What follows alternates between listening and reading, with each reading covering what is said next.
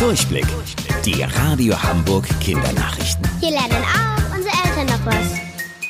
Hi Leute, ich bin Toni.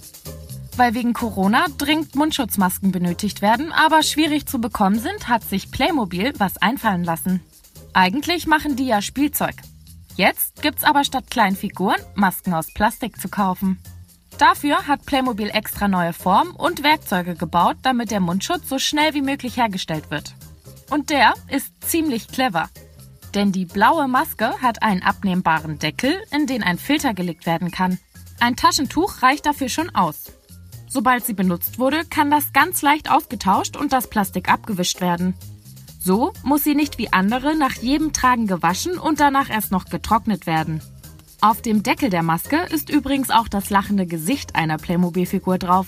Macht also auch noch gute Laune. Die Alsterschwäne kommen zurück. Morgen früh um 8 Uhr werden sie aus ihrem Winterquartier in Eppendorf von ihrem Schwanvater zurück auf die Alster gebracht. Er kümmert sich um die Tiere und ihr Zuhause. Ab morgen verbringen sie dann da das ganze Jahr, bis es wieder kalt wird. Der Umzug ist eine besondere Tradition hier in Hamburg. Denn seit mehreren hundert Jahren gilt, sobald die Schwäne kommen, ist Frühling. Und in unserer Stadt sind sie was ganz Besonderes. Denn sie gelten als lebendiges Wahrzeichen Hamburgs und stehen für Freiheit und Unabhängigkeit. Seit über 350 Jahren ist es auch verboten, sie zu verletzen oder zu beleidigen. Wusstet ihr eigentlich schon?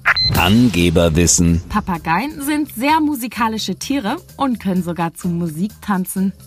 Bis morgen, eure Toni.